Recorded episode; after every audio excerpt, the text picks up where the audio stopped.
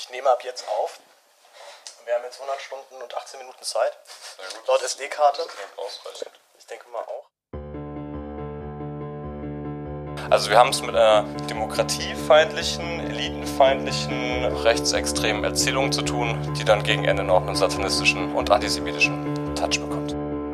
Absolute Wohlstandsverwahrlosung, die wir die letzten Jahre haben, dass Leute glauben, ähm, jeder müsse ihren Bullshit publizieren und alle anderen müssen das dann liken und, und bejubeln.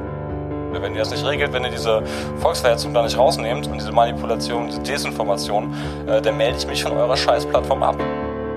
Herzlich willkommen im Res Publica Podcast. Heute zu einem Res Publica Talk. Zu Gast ist Jans Gudlarek.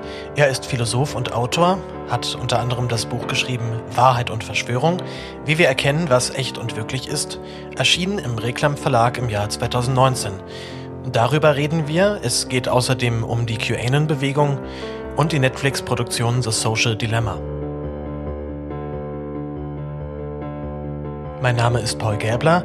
Der Respublika Podcast ist sponsoren- und werbefrei. Wenn euch meine Arbeit gefällt, könnt ihr mich dabei gerne unterstützen. Alle Infos findet ihr auf www.respublikapodcast.de.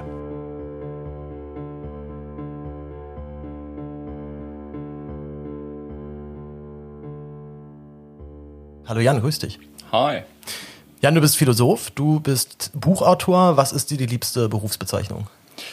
Ja, ich gehöre gar nicht zu den Leuten, denen die Berufsbezeichnung, äh, manche gibt es ja, denen sagen, nein, nenn mich Autor, aber nicht Schriftsteller oder Schriftsteller, Dicht. Ich war Lyriker lange Zeit, also auch das wird Lyriker, Dichter oder wie nennt man sich dann? Oder ähm, habe Philosophie studiert, promoviert, ist man dann Philosoph, Fragezeichen, oder ist anmaßen, sich Philosoph zu nennen, ist man dann gleich äh, Immanuel Kant oder so? Ne? Das Nein ist man natürlich nicht. Also ich bin, ähm, ich bin Schriftsteller, ich bin Autor, weiß ich nicht, Buchautor klingt immer so ein bisschen doppelt. Klar gibt es Journalisten, also die keine Bücher schreiben. Und was, und was mit Schrift eigentlich nur? Mit Schrift, genau. Es muss doch, ähm, ich weiß es nicht. Also ich mache Dinge mit ähm, Philosophie, mit Gesellschaft und ähm, die landen auch in, in, Büchern oft, diese Dinge. Ich würde sagen, somit die Grundthese deines Buches ist ja, es gibt Wahrheit. Man kann Wahrheit quantifizieren, man kann es runterbrechen auf, ein, auf so einen gewissen auf, auf so einen gewissen Wert. Wie bist du zu dieser Überlegung gekommen und was bedeutet das dann für die Debatte gerade mit Verschwörungsgläubigen?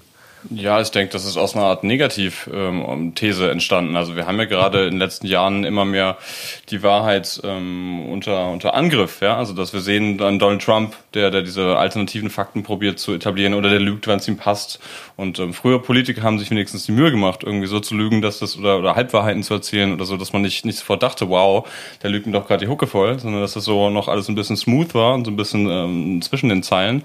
Aber ja, das sogenannte postfaktische Zeitalter und alles, was wir jetzt ähm, an Bezeichnungen benutzen, um diese neue ja, komplexe Beziehung zur Wahrheit ähm, zu beschreiben. Ja, das hat mich dazu gebracht. Und dann gleichzeitig auch das Aufkommen von Verschwörungserzählungen. Ja. Äh, würdest du sagen, jetzt, weil du gerade sagst, du früher haben sich Politiker noch so und so verhalten, würde ich jetzt auch mal vermuten, ist auch so eine gefühlte Wahrheit? Oder kannst du das auch quantifizieren im Sinne von, früher haben Politiker wirklich weniger gelogen oder sich zumindest mehr Mühe gegeben, ihre Lüge irgendwie zu, an den Mann zu bringen oder an die Frau? Naja, gut, Aussagen, da hast du mich ganz gut erwischt. Aussagen mit allgemein, äh, früher sind ein bisschen sehr schwammig. Früher war es immer besser. Früher war alles, ne, früher war mehr Schnee. Nee, das stimmt wahrscheinlich wirklich, ähm, Klimakrise und so. Aber nee, äh, bei Trump, in dem Fall, dann mache ich das konkreter so, dass es stimmt. Andere amerikanische Präsidenten, die haben ähm, tatsächlich, ähm, nicht so oft, klar, was sind, was sind Lügen, was sind Unwahrheiten, was sind Halbwahrheiten, da gibt es Spielraum, aber da gibt es auch, ähm, ich glaube, das war was die Washington Post, ist schon ein paar Jahre her, aber es gucken ja immer wieder so Faktchecker drauf und sowas, was ähm, Trump so sagt und der ist dann, ähm, glaube ich, auf jeden Fall auf dem so ungefähr doppelt dreifachen, 16, 16 Lügen, 16 Halbwahrheiten am Tag oder so, 18 oder so und bei Obama und anderen Leuten kommt man, glaube ich, so nicht mal auf die Hälfte oder so ne, mhm. pro Tag. Also es muss nicht immer Täuschungsabsicht, Lüge, Lüge sein, sondern so wirklich ja, aber die gibt es auch oft genug. Der ist schon der nächste Punkt. Ne? Ab wann ist es die Unwahrheit, ab wann ist es eine Lüge? Wie würdest du das sagen? Ja, also bei einer, also rein, rein ontologisch immer so, ne? also von der Existenz her, von der Existenzweise betrachtet her, würde man sagen, würde ich sagen, dass eine Lüge eine, eine Täuschungsabsicht beim, beim, beim Lügner in dem Fall, der Lügnerin, ähm, also auch voraussetzt. Problem ist, wir können den Leuten nicht in den Kopf gucken. Ne, wir gucken den Leuten nur vor den Kopf und deswegen müssen wir, müssen wir so schließen, ob mich jemand gerade äh, täuschen will, ob jemand das gerade ernst meint und ehrlich zu mir ist und ob die Worte glaubwürdig sind ähm, und das Spreche auch glaubwürdig ist als solches. Mhm. Und ähm, ja, aber aus den Umständen heraus und aus dem sozialen Kontext kann man schon eine Täuschungsabsicht ja auch oft genug machen wir im Alltag ja auch. Oder wenn, wenn weiß ich nicht, wenn ein Polizist jemanden anhält, ähm, ähm Auto anhält und dann ähm, heißt es hier, haben Sie was getrunken so und dann sagt jemand, nö, habe ich nicht, aber riecht so ein bisschen nach, nach Bier oder so, dann ist das ein guter Anhaltspunkt aus dem, aus dem Kontext, einfach zu schließen, dass das nicht, ähm, nicht wahrhaftig ist, die, die, die Aussage. Ne? Und so ähnlich ist es auch mit, mit Trump. Also da gibt es ganz viele Indizien oder einfach auch ja, einfach drumherum, wo man schließen kann, hey, da, da, hat er, da redet er gerade um den heißen Brei, da hat er gar nicht recherchiert oder einfach, es ist einfach total gelogen. Und oft stimmt es ja auch einfach nicht. Der sagt ja auch Sachen, die einfach, ähm, ne, der sagt ja, das ist ja das Postfaktische sozusagen daran, dass, dass er ja keinen keinen feuchten Kehricht mehr gibt, sage ich mal. Mhm. Würdest du bei Trump durchaus dann auch eine, also nicht nur annehmen, dass er es vielleicht wirklich auch nicht besser weiß oder schon auch annehmen, dass er durchaus weiß, dass er da gerade lügt und es trotzdem sagt? Letzteres. Also er ist ein ganz klassischer Opportunist, der eigentlich alles sagt, um gut dazustehen, alles sagt, um seine Gegner schlecht aussehen zu lassen und ähm, ja, ein einfach komplett willkürliches Verhältnis zur Wahrheit hat, mhm. ja. Wir haben jetzt ja gerade diese QA, diese QAnon oder wie, wie spricht man es richtig aus? Der wäre schon der nächste Punkt. Ich sag, ich sag QAnon. QAnon. Äh, ja. Ähm, Verschwörungstheorie, die gerade unglaublich am Spreaden ist und ich glaube auch inzwischen sehr durch Ausmaße erreicht hat, dass, es, dass wir nicht mehr wirklich drum rumkommen, uns auch damit intensiver zu beschäftigen. Michael Stempfler hat auch letztens eine großen, große Ansage nochmal gemacht, liebe Journalisten, ihr müsst das jetzt drauf haben, ihr müsst das jetzt wissen. Kannst du mir kurz ein bisschen zusammenfassen, was ist QAnon? Vielleicht am besten auch noch so, dass man nicht sofort denkt, was ist denn das für ein abstruses, äh, was ist denn das für eine abstruse Idee? Ja, okay. Also, also, das, also sozusagen so, so, ernst nehmen, wie es irgendwie So ernst nehmen, wie es irgendwie geht. Also QN ist erstmal eine, eine Erzählung, die, die ja schon auch andockt ähm, zu großen Teilen an anderen Erzählungen, anderen Denkweisen, die wir schon vorher gekannt haben, auch anderen konspirativen Erzählungen, zum Beispiel, ähm, oder Intuitionen, dass man zum Beispiel denkt, ja, die ähm, die Eliten ähm, wollen uns eigentlich schaden, ja, oder die Macht, die Menschen, die in Machtpositionen sind, die wollen eigentlich ihrem, ihrer Bevölkerung nichts Gutes tun, sondern die wollen uns schaden, ist so eine, eine Intuition, die da mitschwingt, ähm, oder sind korrupt oder sind moralisch äh, korrupt und, und ähm, auch, auch wieder Lügnerinnen in dem Fall, also sagen nicht die Wahrheit. Das sind so Grundintuitionen, die da mitschwingen. Ähm, das ähm, Q Narrativ, wenn wir so wollen, das jetzt immer populärer wird in den USA und auch von Trump ja auch geteilt wird ähm, und auch in Deutschland immer populärer wird, ist letzten Endes eine, ähm, ja, ich, wie soll man es sagen, dass mich gebeten ist, möglichst nachvollziehbar. Ähm, das, das ist die große Challenge jetzt hier. Das ist die große Challenge. Ähm, also, aber man will es ja nicht verniedlichen, ne? Also ich will es nicht mhm. verharmlosen und sagen, das ist eigentlich nur nur machtkritisch, weil man darf ja machtkritisch sein oder man muss ja auch nicht, ähm, muss ja auch nicht, äh, weiß ich nicht, äh, allen allen ähm, Politikern irgendwie sagen, das sind nur gute Menschen und Ja und Amen, äh, sondern man darf kritisch sein. Und das ist eben keine, das unterscheidet, unterscheidet eben auch eine Verschwörungserzählung von, von allgemeiner Kritik, dass eben in dem Fall also QAnon nochmal würde ich sagen, dass, dass da was gesagt wird, wie es gibt einen Deep State, also es gibt einen Staat im Staate, so einen Geheimstaat sozusagen. Und ähm, der kontrolliert die eigentlichen Geschehnisse, auch, auch die Regierung eigentlich. Und das sind alles nur Marionetten und die werden eigentlich gesteuert von, von anderen reichen, ähm, ja, auch Milliardären oder auch anderen Politikern. Die Clinton sind dann die Bösen oder auch ähm, oft hat es antisemitische Töne, das George Soros, dann da was, oder Bill Gates und so weiter. Also es gibt eine Art ähm, Staaten starte und der, der lenkt alle anderen wie Marionetten. Das ist so erstmal eine Teilerzählung, aber dann geht's, und da wird's schwierig, äh, noch oder auch das als normale Erzählung oder glaubwürdige Erzählung abzukaufen. Da geht's dann irgendwann auch ins, ins, ja, ins Satanistische tatsächlich auch. Ne? Also Weltverschwörung erstmal, es gibt eine Weltverschwörung, aber dann geht's auch schnell um Kinder, um entführte Kinder und auch um ja, Ritualmorde und ähm, auch um, ein, um eine Art ähm, ja, Blut, Kinderblut trinkende Elite. Also wir haben es mit einer demokratiefeindlichen, elitenfeindlichen, auch oft eben ja, rechtsextremen Erzählungen zu tun, die gegen Ende noch, ähm, also konspirativen Erzählungen zu tun, die dann gegen Ende noch einen satanistischen ähm, und antisemitischen hm. Touch bekommt. Kann man irgendwie quantifizieren, woher QAnon kommt? Also wo diese Idee entstanden ist? Gibt es irgendwelche Hinweise darauf, wer sich das ausgedacht hat und verbreitet hat? Na, erstmal aus dem Netz auf jeden Fall. Das ist klar, ne? Also es kommt aus dem Netz auf jeden Fall. Es kommt auch aus, aus anonymen Bereichen des Netzes, also aus Messageboards, wo jeder auch mal erstmal was posten kann. Und eigentlich ist es interessant, dass solche, ähm, solche Verschwörungserzählungen mit so einer, es hat eine sektenähnliche Struktur, kann man eigentlich eigentlich sagen. Ja, und deswegen ist es interessant und deswegen haben ähm, ähm, Leute wie du oder eben auch Kollegen, die sagen, damit müssen wir uns beschäftigen, auch recht, weil es eben eine, eine, eine populäre, eine wachsende Ideologie auch ist und ein Mindset sozusagen, eine Weltanschauung liefert. Mhm und auch an anderen Weltanschauungen andockt. Ja, und dann hat das eben so angefangen, dass jemand sagt, okay, es gibt diesen Q und der ist irgendwie in der Regierung und auch natürlich Donald Trump gehört zu den Guten, ne, Donald Trump gehört nicht mhm. dazu und ist nicht einer von den bösen, bluttrinkenden äh, Satanisten.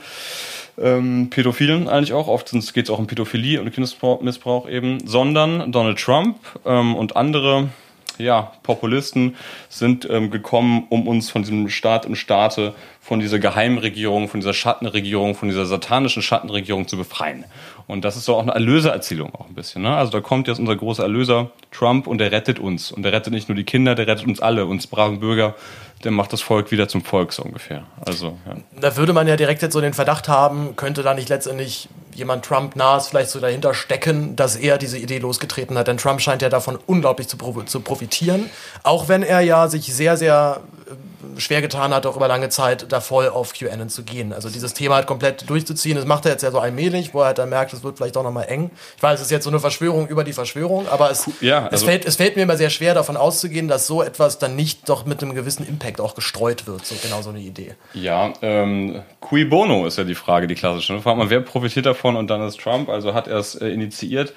Naja, es ist immer schwer, wenn man es von Sachen, wenn man auch größere Ereignisse, auch Ereignisse, die einen großen sozialen, große soziale Wirkung haben, wenn man die vom im Nachhinein so rückverfolgt und denkt, okay, mhm. wo kommt das eigentlich her? Das ist schwierig dann zu sagen, dass jemand, also ich denke nicht, dass die Wirkung ähm, des Q sich quasi als als Massenerzählung und als als ähm, rechts äh, ja, extremes eigentlich auch narrativ sich so etabliert, das haben die die Leute oder der der Mensch, der das gepostet hat, nicht äh, sich nicht vorstellen können. Ne? Das ist jetzt im Nachhinein geben wir dem, dass wir diesem Ursprungspost oder den Ursprungspostings ähm, eine Bedeutung, die wir vielleicht im Nachhinein da rein interpretieren. Es kann, es gibt sogar Thesen und Ideen, ob da nicht jemand einfach so ein bisschen, bisschen so internetmäßig äh, lol und roffelmäßig so einfach ein paar Thesen rausgehauen hat und auch vielleicht auf gut Deutsch irgendwen verarschen wollte. Einfach, ne? mhm. ne? Das ist, das ist eine, eine, eine kleine auch abgefahrene Bedrohungsgeschichte so raushaut mit ein paar Hinweisen und so und dann sind da die Alu Aluhüte drauf angesprungen, sage ich mal. Also Leute mit einer konspirativen Mentalität drauf angesprungen, haben gesagt, okay, das klingt geil, das verfolgen wir mal gedanklich, das spinnen wir weiter. Hm. Also das geht dann auch schon ein bisschen lawinenmäßig so. Du schlüsselst in deinem Buch ja relativ viele Verschwörungsideo äh, Verschwörungsideologien auf oder zumindest beschreibst du sie und beschreibst du den Wirkmechanismus. Du, du schreibst zum Beispiel über Reichsbürger, du schreibst generell über diesen Lügenpressevorwurf, also einer komplett gesteuerten äh, Medienlandschaft. Umvolkung ist so gerade so der größte, mit einer der größten ähm, Verschwörungstheorien, glaube ich, würde ich sagen, die gerade äh, am Start ist. Also Islamisierung, würde ich sagen, ist da sehr, sehr eng mit verwandt. Es geht auf jeden Fall in dieselbe mhm. Richtung. Den Klimawandel gibt es nicht, den Impf, die Impfgegner sind zum Beispiel auch noch so, so ein Thema, die sich da da auch bei diesen Demos ja dann sammeln. Würdest du, was würdest du sagen, was ist zurzeit so mit die gefährlichste oder eine der, der, ähm, der Theorien, von denen du tatsächlich Sorge hättest, dass sie um sich greifen könnte?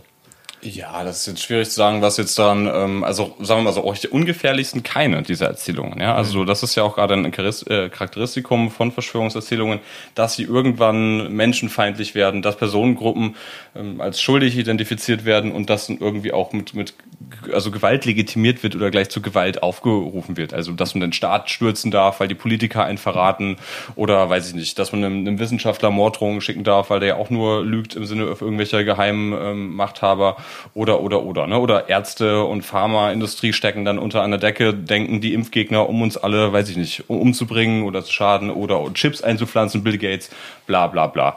Das eigentliche ähm, Problem ist die dahinterstehende Verschwörungsmentalität. Ja, also das Mindset, das diese, diese Denkweisen äh, bedingt und ermöglicht. Es ist nämlich auch so, dass wenn man eins davon glaubt, glaubt man in der Regel auch mehrere. Es ist nämlich so, dass nicht so, dass man an die Umvolkung ähm, glaubt, aber nicht an die Islamisierung oder auch nicht an die Lügenpresse. Nein, viele ja, Leute, die Wutbürger nennen und so weiter heutzutage, ne, die, äh, die kommen billiger, also diese Theorien, Anführungsstrichen, kommen billiger am Dutzend, sage ich mal. Ne? Also man, ein, man geht immer weiter tiefer rein und, und das ist letzten Endes dieses dahinterstehende, wir werden getäuscht, wir werden belogen ähm, Mindset, dass das so, so ähm, ja, ermöglicht. Du schreibst an einer Stelle von einem von einer sogenannten intellektuellen Sexiness. Das heißt, dass viele der Befürworter dieser Theorien für sich irgendwann mal entschieden haben, nee, ich finde, das ist geil, so zu denken. Glaubst, ja. du, glaubst du, das ist der Haupttreiber dabei? Ich glaube, es ist Menschen immer wichtig, sich zu Gruppen zusammenzuschließen und zu denken, ich gehöre zu den Guten, ich gehöre zu den Richtigen. Ich weiß nicht, äh, Fußball ist eigentlich nicht meins, aber FC Bayern-Fans oder so, ne? Man gehört immer, immer einem Club an. Man will immer gedanklich jemandem ähm, nahestehen und bestenfalls den Gewinnern, den Schönen, den Guten. Und das ist bei, das ist erstmal kein Problem, grundsätzlich. Ne? Also man, so, wir alle sind Menschen sind, sind, ist auch mal eine akademische Arbeit, kommt aus der Richtung, habe darüber promoviert, über Gruppendenken und wie Menschen sich gedanklich zu Gruppen finden und so. Das ist erstmal unproblematisch und ich denke, unsere große Stärke als Menschen kommt auch äh, daher, dass wir uns als, als Gemeinschaft denken und dass wir uns zu Gruppen zusammenfinden, bestenfalls eben Gemeinschaft, Gesellschaft werden und das in einem Miteinander. Ja? Aber zu Gruppendenken gehört eben auch oft ein Gegeneinander von Gruppen. Und ja, also es ist schon so, dass das Menschen Menschen sich oft dann, ähm, ja, wenn, wenn jemand dir sagt, hey, wach endlich auf, die verarschen dich alle und kommen auf unsere Seite. Wir wissen genau, wie es funktioniert und äh, du bist dann, du siehst dann die Welt klarer als diese ganzen Schlafschafe und so weiter und so fort. Dann hat das ja ähm, auch was, ähm, was, was ähm, Erhebendes. Ja, dann, ja. Es gibt, es gibt einen schönen, wir, wir hatten dann bei, bei Jung, bei Jung und Naiv einen Talk mit, ähm, nee, nicht mit Gerd Poste, jetzt weiß ich seinen Namen gerade nicht mehr. Äh, Gerd Skobel. Gerd Skobel hatten wir, hatten wir im Interview. Und er wirklich hat aber auch gesagt, ähm, äh, den, den Leuten, also vielen Leuten scheint aber wirklich so die, die, die Birne geplatzt zu sein, so in den letzten Monaten. Wirklich mit dem Hinweis, ähm, diese Welt ist derartig komplex, ist derartig verworren, derartig kompliziert dass man vielleicht wirklich teilweise intellektuell nicht mehr mitkommt und dann eben so eine Antwort wie von so einem Verschwörungsideologen, von wegen hier Corona ist doch eine Riesenverarschung, wir werden alle belogen, äh, schau dich doch mal an, dann natürlich einfach eine sehr plausible Erklärung zum ersten Mal ist für alle, für all das, was hier gerade so passiert. Auf jeden Fall. Würdest genau. du da mitgehen? Ich würde da mitgehen. Also gerade in Zeiten der Unsicherheit, gerade in Zeiten, wo es schwierig wird, gerade in Zeiten der Krise ist es für Leute wichtig, auch ähm, noch wichtiger als sonst, den Durchblick zu haben, zu wissen, was passiert. Und wenn dir jemand sagt, hey, Corona ist doch nur inszeniert, das machen die jetzt nur, um, ich weiß nicht, um die ähm, Grundrechte weiter einzuschränken und das ist jetzt Schritt für Schritt ähm, einfach äh, Zwischenschritte ähm, als Weg in einen totalitären Überwachungsstaat und so weiter und so fort, dann, dann weiß, oh ja, okay, deswegen ist das so, deswegen machen die das, deswegen ist das so außergewöhnlich und, ne, also dann hat man es, es oder die Lage, die soziale Lage durchschaut und fühlt sich wieder orientiert in einer desorientierenden Zeit oder einer desorientierten Zeit. Und das ist nämlich auch chaotisch. Das ist nämlich auch ähm, so, dass wir einen Kontrollverlust erleben, zum Teil gerade jetzt in diesem Corona-Jahr. Es ist ja auch krass. Es ist ja auch mhm. neu. Also ich meine, die Kneipen haben zu, die Restaurants haben zu. Jetzt kommt der Herbst. Wer weiß, was jetzt passiert. Es ist mhm. schon, es ist ja auch ein bisschen beängstigend, nicht zu wissen, ähm, weiß ich nicht, wie, wie kann man Weihnachten feiern mit so einer Familie oder ich will, oder Leute wollen heiraten und können das nicht oder Leute, mhm. oder jemand stirbt und du kannst die Beerdigung nicht so. Das ist ja auch einfach wirklich eine fordernde Zeit, eine stressige Zeit. Und wenn dann jemand kommt und sagt, das ist jetzt stressig, weil Frau Merkel jetzt irgendwie noch, ähm, weiß ich nicht, eine Diktatur etablieren will oder so, dann klingt das erstmal albern so äh, für Leute, die da nicht drin sind, aber für manche Leute, die sich, die sich so sehr einfach einen Strohhalm wünschen, so, so sehr eine Erklärung wünschen, kann das ganz eben intellektuell sexy und attraktiv und, und plausibel klingen. Wäre das vielleicht sogar ein Weg, um diese Leute zumindest teilweise in Schutz zu nehmen? Weil ich, ich bin ja viel bei diesen Demos, ich fotografiere dort, ich äh, stelle Fragen, ich versuche mit Leuten zu reden. Und ich habe jetzt bei den allerwenigsten wirklich das Gefühl, dass sie da ernsthaft mit einer bösen Absicht stehen. Also wirklich dort stehen mit diesem Ziel, wir müssen jetzt hier alles platt machen. Ähm, die und ich die meisten Leute tatsächlich wirklich eher verwirrt und vollkommen überfordert mit der, mit der Situation erlebe wie schafft man das? Ich weiß, du, du bist, du bist schon so am, du, bist, du echauffierst dich schon so ein bisschen, weil offensichtlich ist das nicht dein, dein Way, die, diese Menschen zu entschuldigen, ne? oder zumindest da Verständnis zu zeigen. Ich weiß nicht. Also es gibt sicherlich haben wir alle Probleme und so und ähm, es ist gut, wenn man da Verständnis zeigen will, es ist gut, auch Leuten empathisch zu begegnen und nicht, sagen, nicht zu sagen, hey, du hast doch eher in der Klatsche und bist doch und, und hast nur gedanklich ein paar falsche ähm, Abbiegungen genommen und so. Nee, das ist sicherlich nicht der Fall. Aber ich weiß nicht. Ähm, es ist ein Problem, wenn ein, wenn ein Restaurant gerade pleite geht, weil, weil du eben, äh, oder dein kleines, kleines Kino oder so, ne, dann ist es ein, ein absolutes Problem. Das ist ein wirtschaftliches Desaster dieses Jahr für, für Abermillionen Menschen. Ja, Freiberufler, ne? alle Freiberufler. Ja, also wir, wir beide sind ja da voll, na klar, voll betroffen. Wir haben wahrscheinlich ein bisschen mehr Glück gehabt, vielleicht noch als andere. Total, aber, aber auch, auch ein paar. Also ich mache sonst Lesungen. Ich mache Lesungen vor Publikum, Gespräche für, für, vor Publikum und eben in Klammern für Geld, so Teil meines Berufes. Äh, klar, ordentlich Kohle verloren. Aber deswegen ähm, springe ich ich nicht genauso wenig ähm, wie viele andere, kann ich dann nicht sagen, okay, ähm, das liegt daran, die Erklärung ist, dass Bill Gates mir einen Mikrochip impfen will oder noch oder gleich sagt, ja, oder die Juden sind schuld. Das ist eine geheime zionistische Weltverschwörung und die, die haben Corona organisiert, um deren Ziele durchzusetzen. Das kann man dann nicht irgendwie, ne, nur, nur weil dein Restaurant pleite geht, ist immer noch nicht Bill Gates an irgendwas schuld. Das ist mhm. Quatsch. Ja.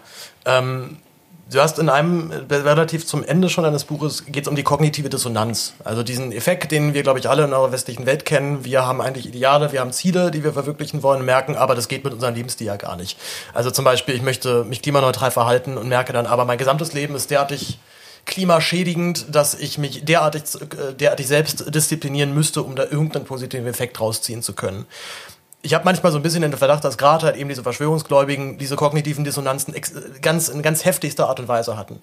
Nehmen wir jetzt aber nur mal Attila Hildmann, der Veganer ist und so weiter. Ich glaube schon, um Veganer zu werden, musst du irgendeine Form von Erkenntnisgewinn irgendwann mal gehabt haben. Ne? Du hast irgendwann mal gecheckt, wir haben eine absolut grausame, fürchterliche Schweine- und äh, Tier, Tierzuchtindustrie, die großen Schaden anrichtet und so weiter und so fort. Das ist alles gute Gründe eigentlich, um zumindest, würde ich sagen, aus einer aufklärerischen Sicht zu erkennen, unsere Welt ist ja gar nicht so geil, wie wir eigentlich immer dachten. Oder wie sie, wie sie gerne so medial und auch öffentlich erzählt wird. Ist das nicht vielleicht auch einfach so ein Trigger-Moment, dass dann gerade eben Leute in so einer Krisenzeit, wo sie die sag mal, die, sag mal, die Absurdität ihres Lebens derartig offensichtlich aufs Brot geschmiert bekommen, dann noch mehr abdriften in so eine, sag mal, sehr einfache, sehr simple Erklärung? Ja, vielleicht. Also Spannungen auszuhalten ist immer unangenehm oder so eine Art Offenheit oder auch Mehrdeutigkeit der Welt ähm, einfach dann auszuhalten. Das ist, das ist schon unangenehm, dass man dann denkt, okay, äh, oder auch klar denken wir an so Sachen wie den Earth Overshoot Day, ne, dass wir die Erdressourcen an einem bestimmten Tag einmal schon verbraucht haben und alle kollektiv über unsere, über unsere Kosten leben, also mehrere Erden bräuchten und so, ne? Also dass man jetzt Klimakrise und so, es geht nicht weiter so. Das stimmt auch und gleichzeitig weiß man nicht unbedingt, wie, wie klar, Fleisch, kein Fleisch essen, weniger Fleisch essen, bewusster Fleisch essen, kein ein Ausweg sein. Andererseits haben wir dann diese Konzerne, diese Großkonzerne, die machen, was sie wollen. Und dann sagen wir jetzt, okay, aber du kleiner Endkonsument bist eigentlich schuld, ne? Mhm. Du musst dein Verhalten ändern, aber wir nicht. So, ne? Es ist, es ist schwierig und es ist eben mehrdeutig. Und es ist eben spannungsreich, das, das mhm. Leben und die Gesellschaft. Und war es vermutlich immer. Das heißt aber nicht, dass man, ähm, dass man ähm, ja, attraktiven falschen Weltbeschreibungen anhängen sollte. Gerade nicht dann, wenn diese so moralisch problematisch sind, dass sie dann einzelne Menschen ähm, ja auch zum Abschluss freigeben. Ja, also ähm, schau dir mal an, was hier was Christian Drosten für, für, für Mails ja, bekommt oder Lothar Wieler, das das Jahr. Die haben einerseits sicherlich ähm, das Jahr ihres Lebens im positiven Sinne karrieremäßig. Die tun ganz viel einfach Gutes, auch in der Wissenschaftskommunikation, denke ich. Und äh, jetzt äh, just, ich glaube, ähm, hat jetzt auch ähm, Drosten das Bundesverdienstkreuz tatsächlich bekommen. Richtig gute Sache, richtig verdient.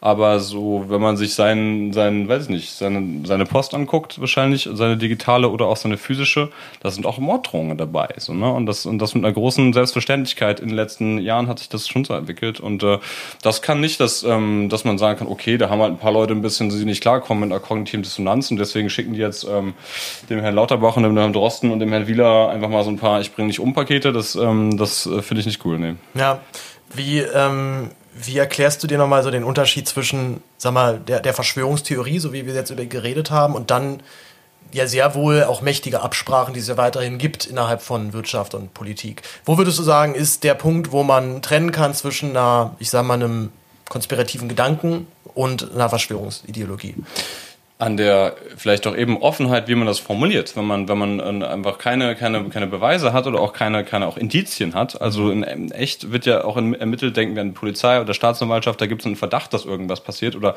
Steuerbehörden, ne, da gibt es einen Verdacht, dass auf Geldwäsche, auf Drogenhandel, auf irgendwas, ne, und dann wird gegen ein Individuum äh, ermittelt und dann werden Indizien gesammelt, vielleicht ein Laptop beschlagnahmen, vielleicht klar, wir können als Privatleute jetzt keine nicht immer einreiten Sachen beschlagnahmen, das ist eine staatliche Sache, aber es wird anhand von von ähm, vielleicht Verdachtsmomenten auf äh, weitere ähm, einfach ähm, Erkenntnisse geschlossen. Und das ist dann, und wenn es kein, wenn, wenn sich das Verdacht dann nicht erhärtet, dann wird die Person immer noch freigesprochen, so ungefähr. Mhm. Verschwörungstheoretiker verfahren aber so, dass sie von vornherein ähm, quasi eine Konklusion haben, von vornherein eine Meinung haben und null offen sind für Gegenmeinungen. Also das ist dann, ähm, da war jetzt, weiß nicht, 9-11 auf jeden Fall war die Regierung selbst. So, ne? Mhm. Waren, ne? Und das alles andere vorgeschoben.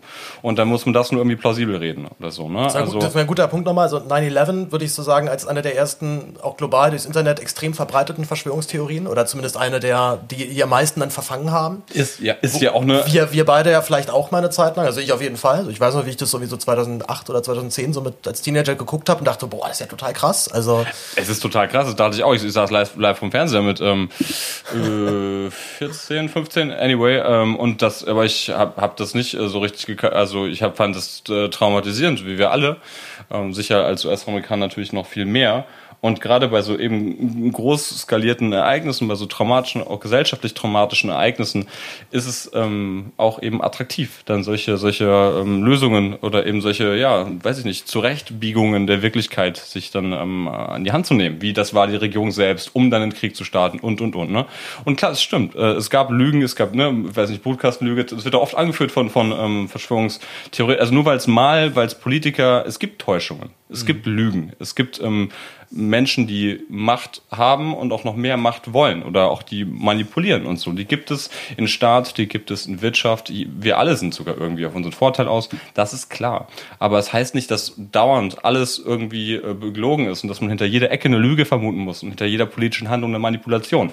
Wenn man das tut, von vornherein sagt, das ist doch eher alles gelogen, das sind doch eher alles Manipulateure und traue niemandem, den du nicht selber hier, weiß nicht, kontrolliert hast oder so, das ist eine Verschwörungstheorie. Also ist es, ich würde fast sagen, eigentlich eher ein kommunikatives Phänomen als jetzt unbedingt ein inhaltliches. Weil ich meine, hätte ich jetzt vor 10 Jahren, 15 Jahren gesagt, äh, es gibt ein rechtsradikales Netzwerk, was äh, schon zehn Menschen ermordet hat und von, von, Teil, von Teilen der Polizei gedeckt wird oder nicht ermittelt wird, Hätte man auch erstmal gesagt, naja, ist aber eine sehr ver ver verschrobene Theorie, da musst du jetzt erstmal Beweis liefern. Wenn ich die nicht gehabt hätte, dann hätte ich auch erstmal nicht so viel machen können. Außer ja. halt, ein paar Jahre später fliegt der NSU auf und ist alles klar, es hat alles gestimmt. Ja, also gut, aber wenn man jetzt auf äh, strukturellen Rassismus so hinweist, ist es erstmal, oder schon damals hingewiesen hätte, wäre das sicherlich keine Verschwörungstheorie gewesen, weil da hätte man schon Indizien dafür gehabt, dass es in Behörden, im Militär, ne, also es kommt ja jetzt klar in den letzten Jahren noch immer mehr, auch in Deutschland, leider raus, dass das Behörden einfach äh, offenbar richtig ein noch viel größeres Problem damit haben, als denken wir eben auch an die jetzt NSU 2.0 Drohschreiben und denken wir an diese ganzen anderen Geschichten, wo ähm, auch Leute wie Seehofer, äh, Seehofer immer noch sich querstellen und immer noch keine, äh, keine Untersuchung zu systemischem Rassismus in den Behörden ähm, organisieren wollen. Das wäre ähm, keine, keine Verschwörungs... Oder auch, klar, da sagen auch Leute, wie wär's denn, ähm, ja, hätte ich damals gesagt, dass Merkels Handy abgehört wird, das wäre eine Verschwörungstheorie gewesen und dann zack, hast du Snowden und, und dann tralala. Ja gut, meine Güte, das ist, das Geheimdienste spionieren ist, ist äh, ziemlich, mhm. ziemlich fucking plausibel einfach so, ne? Und das stimmt schon. Und natürlich hätte man nicht gedacht, dass Merkels Handy jetzt wirklich von den USA und dass das Ausmaß und die Details, die sind interessant, die sind wichtig und die Snowden-Leaks und überhaupt allgemein Whistleblowing ist, ist wichtig, um, um nochmal Korrektiv zu haben und doch nochmal zu wissen, wie die Wirklichkeit wirklich ist, jenseits einer Spekulation. Mhm. Wenn man sagt, ja, ich spekuliere, dass das wahrscheinlich, ähm, weiß ich nicht, 30 äh, Prozent aller äh, Handys ähm, von, von ähm, Staatschefs irgendwie mal abgehört worden sind zu einem Zeitpunkt und man fängt den Satz mit ich spekuliere an, dann ist mhm. das ähm, erstmal okay, das ist eine Spekulation. Wenn man denkt, man hat die Wahrheit schon mit Löffeln gefressen und es hat eine Meinung vorher, aber keine Beweise, dann ist es eine Verschwörungserzählung. Ich äh, kenne es ja aus meinem Familienkreis relativ gut, ne, dass dann auch da diese Verschwörungsglauben extrem ähm, am Vormarsch sind und wirklich das Denken schon so weit einnehmen, dass ich inzwischen, ich beobachte, das, es führt dann tatsächlich auch aufs Private zurück. Also es, sag mal, so diese politischen Ver Verschwobungen und äh, Ver Verstrickungen äußern sich zumindest so weit im Privatleben, dass man halt merkt, die sind auf einmal sehr viel problembelasteter als davor. Und ich würde sogar so weit gehen zu sagen, dass diese Verschwörungsglaube tatsächlich sogar andockt an eine gewisse Form von Schizophrenie. Würdest du jetzt zum Beispiel sagen, mhm. wir haben jetzt Snowden zum Beispiel gerade schon erwähnt, und ich, fühl, und ich glaube sogar jemand, der anfällig ist für so, eine, für so schizophrene Phasen, der fühlt sich durch so einen Snowden wahrscheinlich super getriggert, wenn der dir erstmal erzählt, naja, theoretisch können die NSA alles ausspionieren. Die ja. könnten uns jetzt hier auch zuhören, sozusagen wir haben beide unsere Handys auf dem Tisch und reden in Mikrofone und ja, ja nein, aber es ist nicht so, dass die Leute, die an sowas glauben, ähm, ähm psychisch krank sind, zumindest nicht die Mehrheit. Ich würde ich würd das gar genau, nicht in diesen, ähm, diesen Krankheitsaspekt jetzt unbedingt ja. reden, aber einfach so eine Form von na, wenn, Realität. Na, wenn du Schizophrenie äh, sagst, ist es ja schon äh, pathologisch, ist, ist, es schon, äh, oder wenn du, ne, Verfolgungswahn und so weiter, das ist dann die wenigsten, also es gibt eben einfach ganz viele Leute, die, die nicht in einem engeren Sinne psychisch krank sind und dennoch an eine oder mehrere Verschwörungserzählungen glauben, dann glauben, ja, die Klimakrise ist nur, ähm, ist übertrieben auf auf oder aufgebauscht oder ausgedacht von irgendwelchen Wissenschaftlern oder eben, ja, die Presse und Medien werden doch irgendwie zu sehr gesteuert und so, ne? Das sind ja dann schon, oder eben, ja, oder vielleicht wollen doch Eliten dass, dass ganz viele Migranten herkommen, um Deutschland irgendwie die, oder die National ne, Umvolkungserzählungen und so. Das sind ganz viele Leute und ähm, man, man, da gehen ähm, Befragungen, da sind auch Corona. Also 30 Prozent der Leute glauben, dass, dass hinter Corona irgendwie noch was Größeres steckt und möchte irgendwie das im Großen und Ganzen steuern oder inszenieren. Bis, bis zu 30 Prozent, je nachdem, wie man fragt, wenn man die Frage, das sind irre viele, ne? Also das sind, sind ja nicht 30 Prozent der, der Leute mit Verfolgungswahn und denken, oh mein Gott, äh, ne? Also dass die ähm, kleine grüne Männchen und Stimmen überall, das ist ja nicht der Fall. Ja, na, es ist, wie weit würdest du sagen, ist das ein Problem, wenn schon 30, wenn ein gutes Drittel der Menschen theoretisch davon ausgehen, dass Sehr weit. der Corona Ja, ist es, ein, ist es schon eine besorgniserregende Zahl, würdest du sagen, ja? Also, du nicht? Ja, durchaus. Ich wollte es nur noch von also, dir nochmal hören. ja, also, also nein, es, es, ist krass, es ist krass und viele, und es ist noch mehr als ich dachte. Und das, das kommen wir immer wieder auch gerade, wenn wir irgendwas ähm, aus dieser Sache mitnehmen können, aus dieser, diesen großen, aus sozialen Umwälzungen, diesen großen pandemischen Umwälzungen, dann können wir einfach mitnehmen, dass das, ähm, das, ja, das, das muss untersucht werden, wie die Leute denken und wie auch ähm, Verschwörungsmentalität funktioniert und was da psychologisch hintersteckt, was da soziologisch hintersteckt, was da für Ängste sicher auch, ne, was, wie, wie Leute funktionieren, ohne das jetzt entschuldigen zu müssen, aber das zu erklären und vielleicht auch für die Zukunft noch besser gewappnet zu sein, wenn andere Populisten kommen, wenn andere Demagogen kommen oder wenn neue soziale Medien kommen, die uns vielleicht sogar, weiß nicht, noch süchtiger machen oder noch mehr auf äh, Clickbait aus sind oder so. Ne? Also das ist schon auch interessant aus einem ja, Erkenntnis, ähm, aus dem theoretischen Sinn.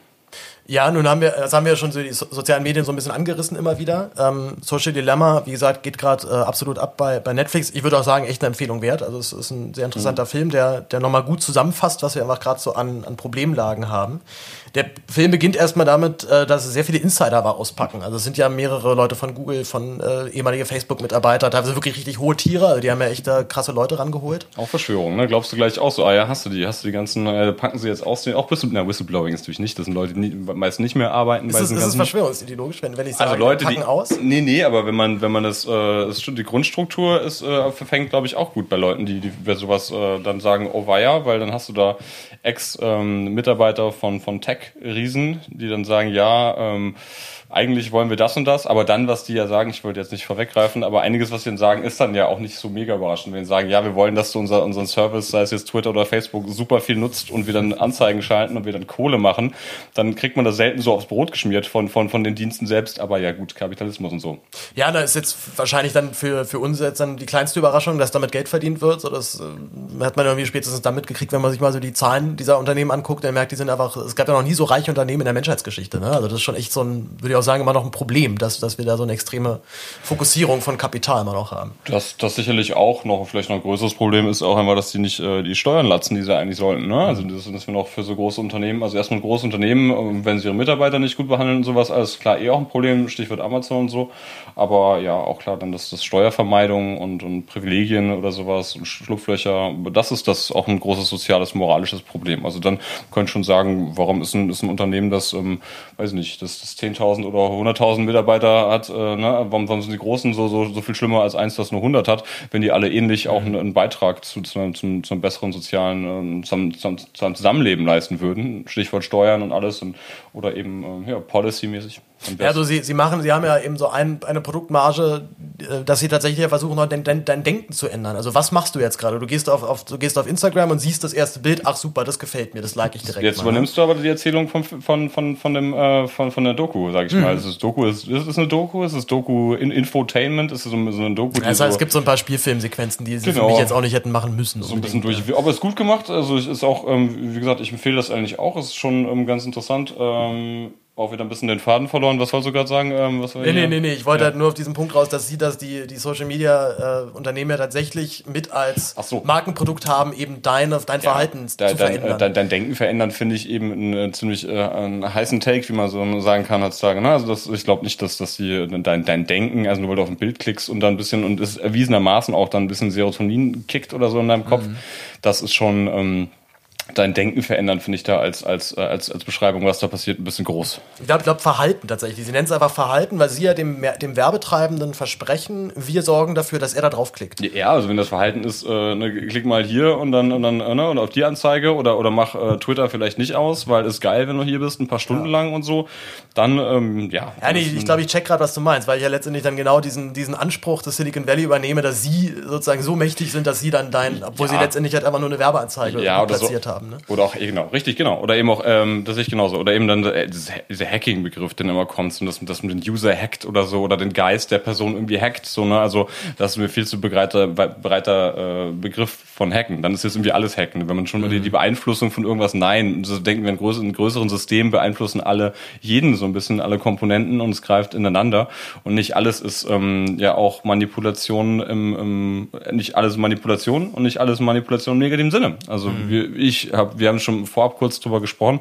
Ich finde auch, dass eigentlich, ähm, ja, man kann diese Sachen, ey, wir beide sind super viel auf Twitter. Wir beide sind, äh, ich glaube, äh, wahrscheinlich vielleicht weniger auf Facebook als Twitter. Ich zumindest mit, mittlerweile. Nur noch so ein Fake-Profil bei Facebook. Insta auch noch, ähm, aber das macht doch Bock, ne? Total, nee, wir, wir haben uns darüber halt kennengelernt und hatten halt direkt so einen Kontakt zueinander. Ich merke es ja auch bei, bei, bei, bei meinem Redaktionsjob, dass wir teilweise Promis wirklich über Twitter dann besser erreichen, als wenn wir uns erstmal durch alle Presseabteilungen erstmal durchgeklingelt haben. Also ja, kann voll vorkommen. Gucke ich dann meine Nachrichten und dann, ähm, dann schreiben mir auch Journalisten eine Interviewanfrage oder so über Twitter. Klar, warum nicht? Ja. Like, like, like Me zum Beispiel.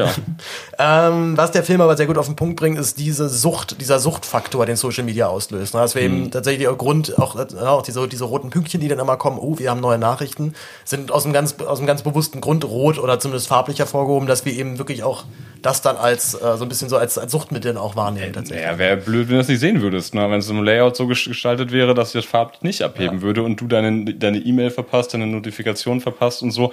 Also stimmt, man soll, soll ins Auge springen, soll, ähm, man soll, ah, neue Nachricht oder ah, jemand kommentiert, das schon, aber das wird ähm, in dem Film ein bisschen sensationalistisch auch ähm, bis hin zu alarmistisch präsentiert, mhm. ähm, finde ich. Es stimmt alles, man soll das, diese User Experience, wie man schon sagt, auch so gestalten oder aus deren Sicht so gestalten, dass die Leute bleiben, aber das ist jetzt irgendwie nicht die, auch nicht die ultimative Manipulation, auch nicht die ultimative Weltverschwörung und ähm, Nee, das, das auf jeden Fall nicht, aber sie bringen ja dann so ein paar Facts, die mir dann auch mhm. durchaus auch Sorgen gemacht haben und vor allem halt eben tatsächlich die Suizidraten unter jungen Leuten.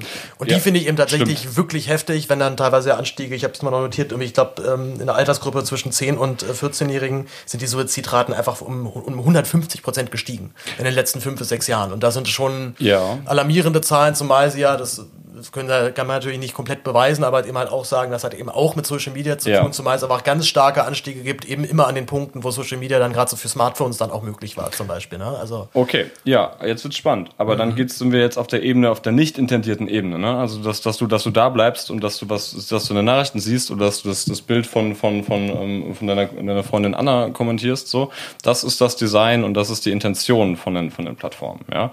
Ähm, dass du, ich weiß nicht, schlechter schläfst ähm, oder eher zu zu Alkohol- und Suchtmitteln greifst, weil du gestresst bist, vielleicht auch durch dein Handy und durch die äh, Smartphone-Nutzung oder gar bis hin zu Depressionen ähm, und Suizid, ähm, dass diese Raten sich dadurch erhöhen, das ist ja nicht im Sinne der Firmen. Das wollen die ja nicht. Das ist ja, ohne jetzt auch die Widerschutz zu nehmen, das ist ja dann ähm, eigentlich eine, eine wirklich problematische Nebenwirkung, auf die man die auch festnageln muss. Mhm. Wenn das die Empirie hergibt, und die gibt sie her, dass man sagt, da werden Leute auch in der Regel unglücklich. Und ich kenne das auch aus meinem Freundeskreis, dass jemand so halbwegs spektakulär dann, also jetzt Gott sei Dank nichts äh, Schlimmes in Richtung mhm. ähm, äh, Suizid oder so, aber dass jemand auch so ein bisschen durchblicken lässt, dass er oder sie ähm, belastet ist und ah, jetzt mal einen Monat ohne Netz hier habe ich auch äh, Tschüss, Instagram, ich bin mal jetzt hier weg auf dem Berg in der Hütte und so. Und das ist auch so, so Digital Detox, so ein bisschen mhm. das fast schon zu sehr zelebrieren ähm, und dann auch wieder da sind. Ach so, ich bin auch wieder da. Also nicht, nicht, nicht sofort, nicht am nächsten Tag, aber das gibt's auch, dass manche Leute dieses ähm, ja, Suchtverhalten auch so ähm, darlegen. Ja, ich fand, das fand ich das mit das, das Bemängelnswerteste eigentlich in diesem Film, dass sie Smartphone-Entzug nur als negativ darstellen. Weil ich, ich empfinde Smartphone-Entzug, gerade wenn ich ihn mir richtig vornehme, eigentlich als immer sehr befreiend. Also bei Festivals zum Beispiel, bei Techno-Festivals, jetzt normalerweise im Sommer wäre ich da so immer, dann mindestens so auf zwei, dreien. Das erste, was ich mache, ist Handy aus und wo weg. So, was, was will ich jetzt damit auf diesem blöden Festival? Ich habe eh kein Netz, das ist nervig, kein Akku. Also ja. finde ich eine wunderbare Gelegenheit, davor einfach mal zu verzichten und merke tatsächlich auch immer, es äh, also ich weiß nicht, ich bin, bin, da, bin da in dem Punkt, glaube ich, wirklich konservativ, aber ich hasse Smartphones im Gesprächen. Also man sitzt mit Runden zusammen und Leute sind immer mal wieder raus und sind mal weg und ja. Furchtbar. Sehe ich ähnlich. Also ähm, bewusster Verzicht kann gut sein, ähm, genauso wie bewusster Konsum eben auch gut sein kann. Also ich, ich suchte auch gern mal vier Stunden lang auf Twitter rum und so, aber bestenfalls dann, wenn es irgendwie passt. Ne? Mhm. Wenn ich eh nichts zu tun habe, wenn ich eher auf der Couch liege, abends oder so nebenbei. Ich habe jetzt am Wochenende Freunde gesehen, die ich anderthalb Jahre in der Konstellation nicht gesehen hatte und da hat man auch so ein bisschen ähm, automatisiert den, den Griff zum Handy und gucken, ah ja, habe ich neue Nachrichten, hm, was passiert da auf Twitter, Insta, hallo, hallo. Und dann ja, aber so in Leerphasen. Ja, und das dann, Gespräch ist gerade langweilig. Ja, genau, und, und, und, dann macht man das selber und dann die anderen vielleicht auch kurz äh, so und dann, dann, dann, dann denkst du, oh, fuck, jetzt ist jeder am Handy und so, wir sehen uns eigentlich nur einmal im Jahr oder so und dann, dann ist es doof und dann auch bewusst sagen, okay, weglegen. Zu, zu diesem Fake News, beziehungsweise diesen, diesen Verschwörungsmythen halt, da sehe ich ja den Zusammenhang, dass offensichtlich äh, dass offensichtlich äh, das ein. Er lacht gerade, weil ich aufs Handy Ja, ja, ich, ich musste lachen, weil, weil Das ist meine Uhr. Hey, in dem Fall, ich wollte die Uhrzeit, sorry, ich hab's ja. unterbrochen dadurch. Nee, alles gut. Siehst du, genauso, ja. vielleicht so performativ, ne? weil man ja. unterbricht andere und es stört das Gespräch ja, so und dann äh, reden wir drüber und dann mache ich's und dann, ja, und dann ganz, ganz schlimm finde ich immer, wenn man mit Leuten gerade redet und denen wirklich gerade was, was vielleicht was, was erklärt mit Tiefgang und dann. Ja. Mhm. Was du gerade nochmal? Und dann und dann ist der, ja, ja, nee, ich höre dir zu, alles gut, ich höre dir zu, ich kann, ich kann, ich kann das. Ich kann gleichzeitig mit dem schreiben und die aber trotzdem. Okay, ich habe total nicht zugehört. Ich habe verloren, was. kannst, kannst auch den, den Satz anfangen nochmal. Ja, ja, klar. Toll. Nee, was, was bei, ähm, was bei diesem, diesem Thema jetzt auch gerade zu Social Dilemma, glaube ich, das Hauptproblem ist, dass die, äh, dass Social Media sehr offensichtlich einen sehr viel größeren Verbreitungsweg finden, also ein sehr größerer Verbreitungsweg ist eben genau für diese Fake News als jetzt eben für die Wahrheit oder eben für die seriöse, mhm. seriöse Presselandschaft. Einmal natürlich, sie fällt mehr auf, sie wird doller geklickt und sie ist ja meistens auch dann eben so gebaut, dass sie auch sehr reißerisch ist. Ja. Hast du ein Gefühl, das haben jetzt langsam die Silicon Valley Firmen so ein bisschen verstanden, dass sie da echt mit dem Feuer spielen, wenn sie das weiter so offen zulassen? Ja, verstanden vielleicht schon. Also es gilt jetzt auf jeden Fall als so weit allgemein akzeptierte Erkenntnis, dass das, dass wir es alle wissen. Also dass sich eben Fake News gerade alarmierende, emotionalisierende, weiß ich nicht, die Politiker sind eigentlich, äh, um nochmal den, Schlag zum Anfang zu bringen, sind eigentlich Kinderblut trinkende Pädophile, die aus einem, von einer geheimen weiß ich nicht, jüdischen Loge ähm, kontrolliert werden, bla bla bla. Also sowas ähm, verteilt sich gut und Richtigstellungen diesbezüglich ähm, streuen sich schlecht. Ne? Also auch gerade Aufklärungsarbeit, wie, wie ich sie tue, wie andere Kollegen sie tun, ähm, auch das ganze Fact-Checking, ja, wenn man dann sagt, nein, das stimmt nicht, auch wenn Donald Trump mal wieder massiv irgendwas herbeigelogen hat, so dann ähm, das Alarmistische ist in der Regel größer in der Streuweite.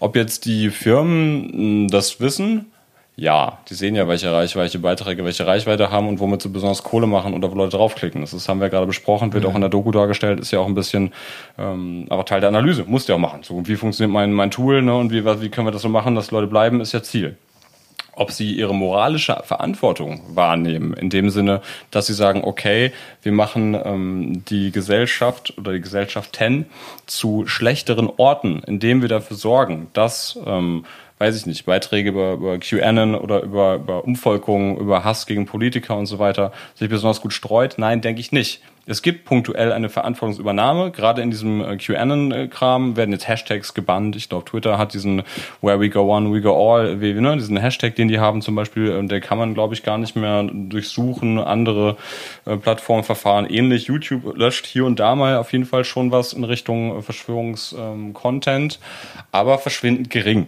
alles in allem wenig. Und ähm, die checken das schon, dass die eine soziale Verantwortung haben.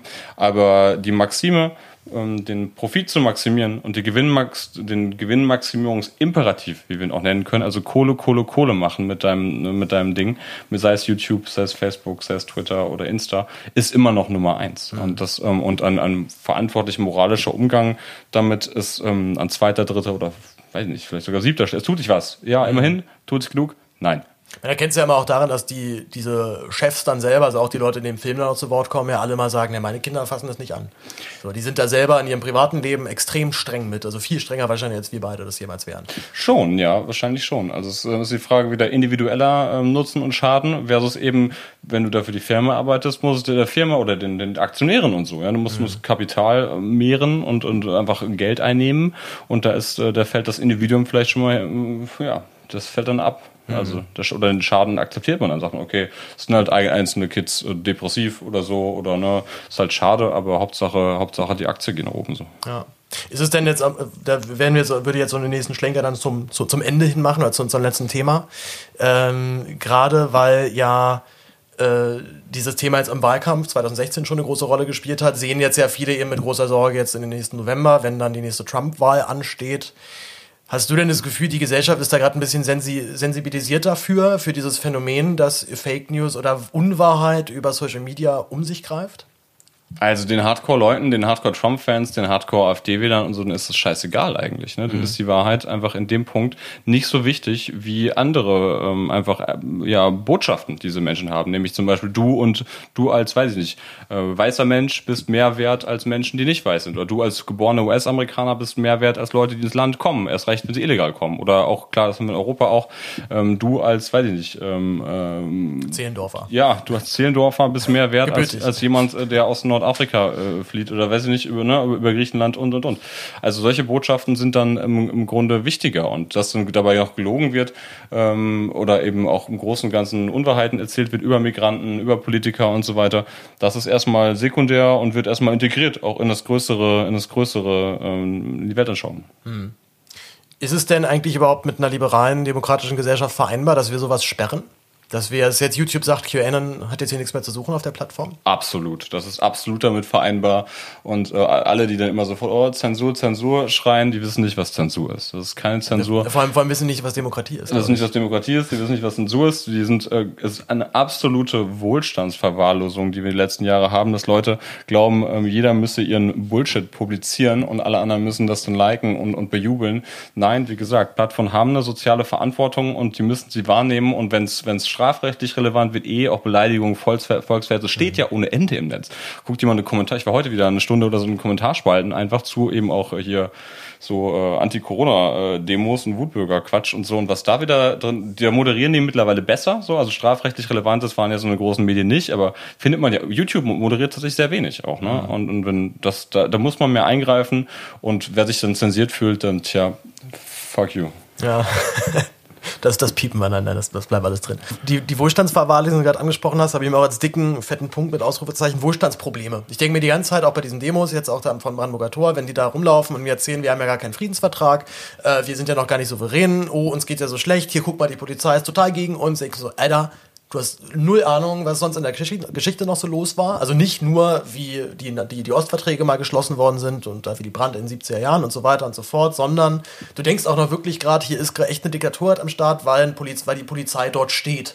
Also mhm. einfach halt nur da ist. Und schon die Tatsache, dass du ja demonstrieren darfst, ohne dass du jetzt irgendwann Grenze aufgehalten wurdest, ist doch das beste Zeichen von, alles ist super, entspann dich mal. Absolut. Also wir leben einfach in der Phase, und zwar nicht nur als Deutsche, sondern einfach als, als, als internationale Gemeinschaft, in der längsten Phase von Wohlstand und Frieden, die es überhaupt in diesem, auf diesem Planeten gab jemals. Ja? Also auch die Gewalt, auch wenn man denkt, es wird immer mehr gefühlte Wahrheit, nein, die wird weniger. Allgemein, es gab in der Vergangenheit, also über die letzten Jahrhunderte eh, ähm, aber auch in den letzten 100 Jahren. Es wird einfach, die, der Wohlstand steigt und ähm, die Gewalt lässt nach. Und das sagt auch jeder, ähm, auch allgemein, so Kriminalstatistiken und so.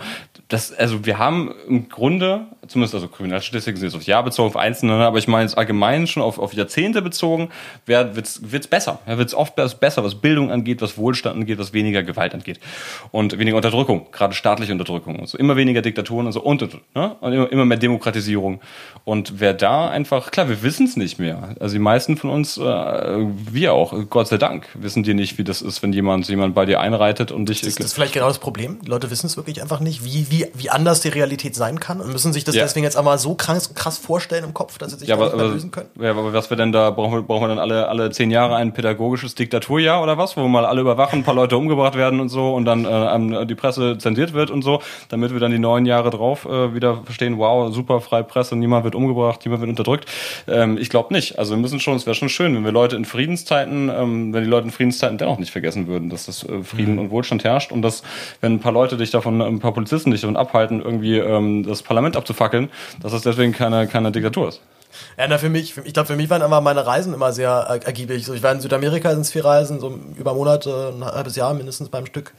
Ähm, und schon wenn du dir einfach dann mal so ein anderes Land komplett so gibst, so wie, wie ist das hier so politisch drauf, wie ist das gesellschaftlich drauf, äh, so gerade Kolumbien ist, auch wenn es da schon sehr, sehr viel besser ist, ist es immer noch hochgradig korrupt.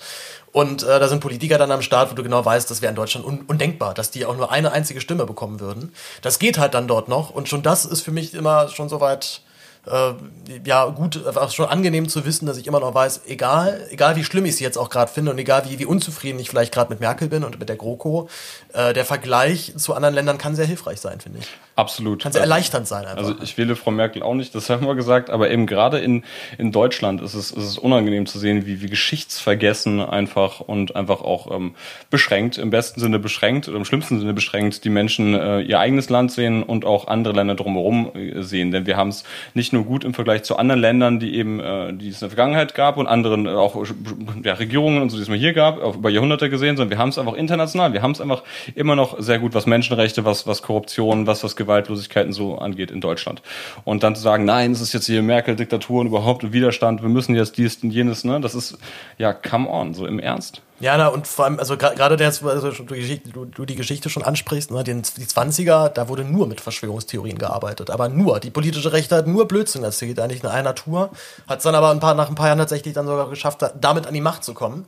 Das wäre jetzt so ein bisschen so mein, also, oder generell so, so ein Missverhältnis, an dem ich ständig befinde, weil ich mich auch immer in diesem Spannungsfeld sehe, rede ich sie gerade groß oder beschäftige ich mich jetzt gerade so weit ernsthaft damit und kann vielleicht in ein paar Jahren sagen, seht ihr, ich hab's doch noch gesagt damals. Ne? Also, Mit Verschwörungserzählungen meinst ja, du? Ja, vor allem, dass die wirklich immer um sich greifen. Also ich meine, ich will, will halt nicht wissen, was passiert, wenn diese Corona-Rebellen wirklich irgendwann mal das politisch als Schlagkraft dann auch durchbringen können. Also entweder kriegst du die AfD irgendwie hin, dass die das abschöpft oder vielleicht eine andere Partei oder je nachdem. Aber und dann habe ich tatsächlich auch Angst. Jetzt nicht vor, vor 40.000 Trotteln im Tiergarten. So, da habe ich keine Angst erstmal.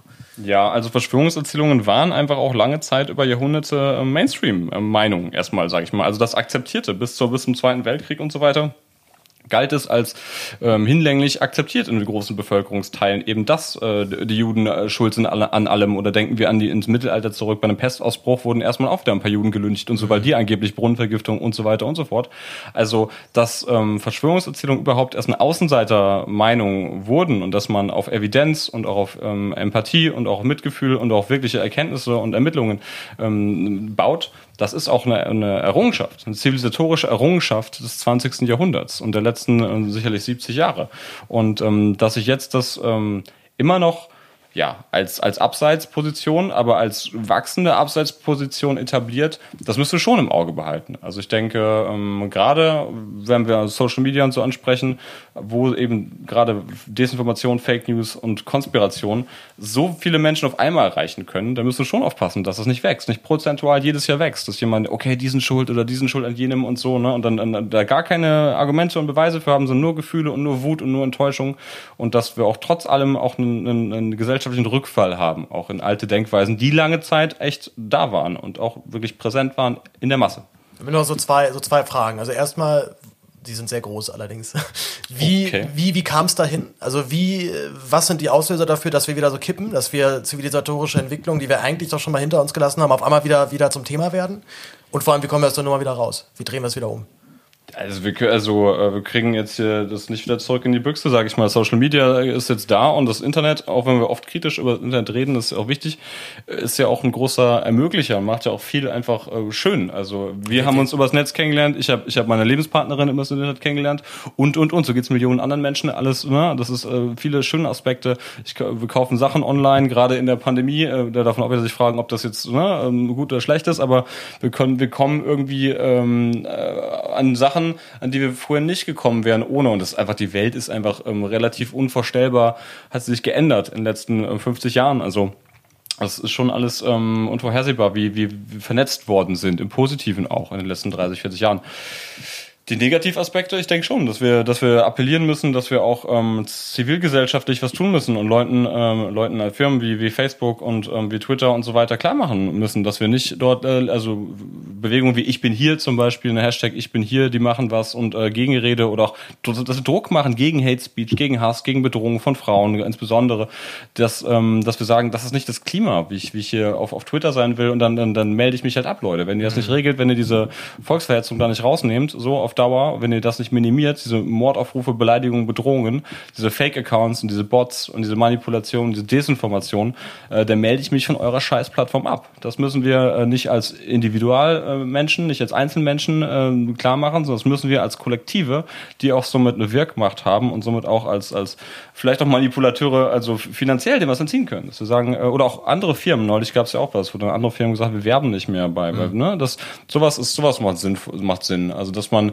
dieser reinen Gewinnmaximierung ähm, einen Stock in die Speichen, dieser amoralischen Gewinnmaximierung auch einen Stock in die Speichen, also oder eine Gegenbewegung gibt. Das wäre wichtig. Wie gesagt, diese, diese Rückbesinnung auf diese, auf diese alten, doch eigentlich verloren gegangenen Werte. Hast du irgendeine Erklärung dafür, warum das jetzt Welche auf einmal Werte? wieder, Was meinst du? Wieder, also, also dass zum Beispiel Verschwörungsideologien jetzt auf einmal wieder, wieder an, an, wieder an Fahrt gewinnen, dass man wirklich mit ganz dreisten Lügen offensichtlich Wahlkämpfe gewinnen kann. Und ich zum Beispiel jetzt, also ich bin mit 26 auch noch so im Gefühl hatte, das war doch früher eigentlich mal anders. Das hatten ich zumindest so in, als Kind nicht in Erinnerung, äh, wenn ich, wenn ich damals Nachrichten geguckt habe.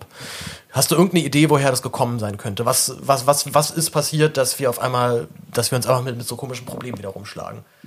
Naja, eben sowas, dass, dass, dass wir einen, einen Demokratisierungsprozess der, der, ähm, der Stimmen auch haben, im positiven Sinne sicherlich, dass jeder kann sich jetzt bei Twitter ähm, oder bei, weiß ich nicht, anderen Plattformen, ähm, jeder von uns könnte zumindest theoretisch ein Influencer werden oder ein Millionenpublikum erreichen mit, sei es auch politischen Inhalten, genauso wie mit Bikini-Fotos.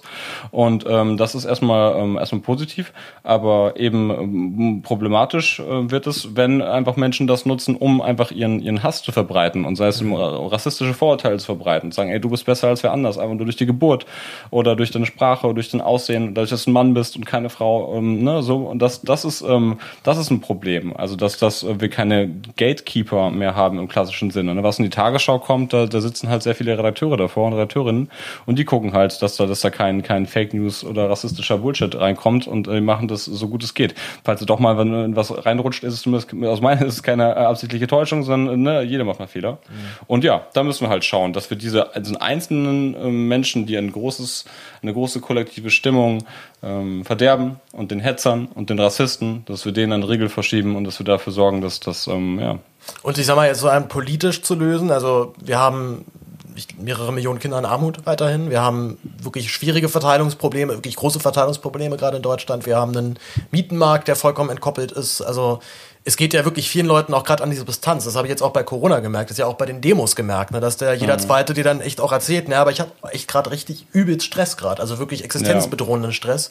Hängt das nicht auch damit zusammen? Also, dass wir gerade so eine kapitalistische globale Großkrise eigentlich erleben, so der Kapitalismus scheinbar nicht wirklich viel Neues äh, jetzt gerade hervorbringen kann, um, um Menschen glücklich zu machen oder auf Dauer auf Dauer zumindest so weit zu befriedigen. Glaubst du, das hängt auch damit zusammen? Sicherlich. Also soziale Gerechtigkeit und Teilhabe sind immer große Probleme und ja, meine Güte, dann halt ähm, Steuern hoch. Steuern hoch eben für, für, ähm, für solche Firmen. Klar, also wie gesagt, wir haben, wir haben Probleme mit, mit, mit Steuerflucht, wir haben Probleme mit ähm, nicht nur einen der, der, der Top 1% oder Top 0, den Superreichen und sowas, 0, irgendwas, ne? also die Milliardäre und sowas, und Jeff Bezos und so, der hat, der hat so viele Milliarden dieses Jahr gemacht. Vermögenswert so. aber verdoppelt von Ja, Amazon, auch, ne? auch da, ne? Also da kann man eigentlich auch nur denken, da muss, das ist, das kann, das kann in der gerechten Welt so nicht vorgehen. Genauso wenig wie, dass Großkonzerne irgendwie in Länder ausweichen, wo sie möglichst wenig Steuern zahlen, aber möglichst äh, doch ähm, da muss man gucken, dass, dass, man, dass man die gesetzlichen Infrastrukturen ähm, schafft, dass mhm. da auch, auch vielleicht soziale Gerechtigkeit mehr durch auch Umver nennen wir es Umverteilung, das klingt wieder super sozialistisch natürlich, ich aber bin, ich, da bist du also, bei mir genau richtig. Ich finde also, Steuern hoch, ja, Steuern, Steuern hoch für die richtigen auf jeden Fall, klar. Ja, äh, jetzt haben wir Olaf Scholz dann zum Beispiel als, Gegen als Kandidaten da aufgestellt, der das Problem lösen wird. Also ist da nicht vielleicht aber auch so ein, äh, also ich, ich habe ich hab mehr und mehr das Gefühl, ich verstehe schon grundsätzlich, warum jemand sagt, ich habe keinen Bock mehr, leckt mich alle am Arsch. Ich gehe jetzt hier auf die Straße und ist mir jetzt scheißegal, was die erzählen. Ich will jetzt einfach nur das, was Neues passiert. Ja, gut, ähm, aber Verbitterung kann ja nicht, also das ist ja destruktiv. Man sollte bestenfalls noch konstruktiv bleiben, solange es geht, so gut es geht. Und klar, man soll sich helfen, man soll anderen helfen, man soll sich mit anderen vernetzen, sicherlich auch Initiativen gründen. Aber wenn die eigene Initiative und die eigene Gruppe, der man angehört, dann irgendwie Querdenker heißt und vor allen Dingen aus, aus Hass auf, auf Politiker und Hass auf die Pharmalobby und Hass auf Andersdenkende besteht und Hetze, dann ist das vielleicht nicht die produktive äh, Gemeinschaft, die dein Leben zu einem besseren machen wird. Und ähm, ja, man sollte sich dann vielleicht doch lieber anderen Bürgerbewegungen und anderen ähm, Gruppen anschließen, dass man da gemeinsam was bewegen kann. Aber ja.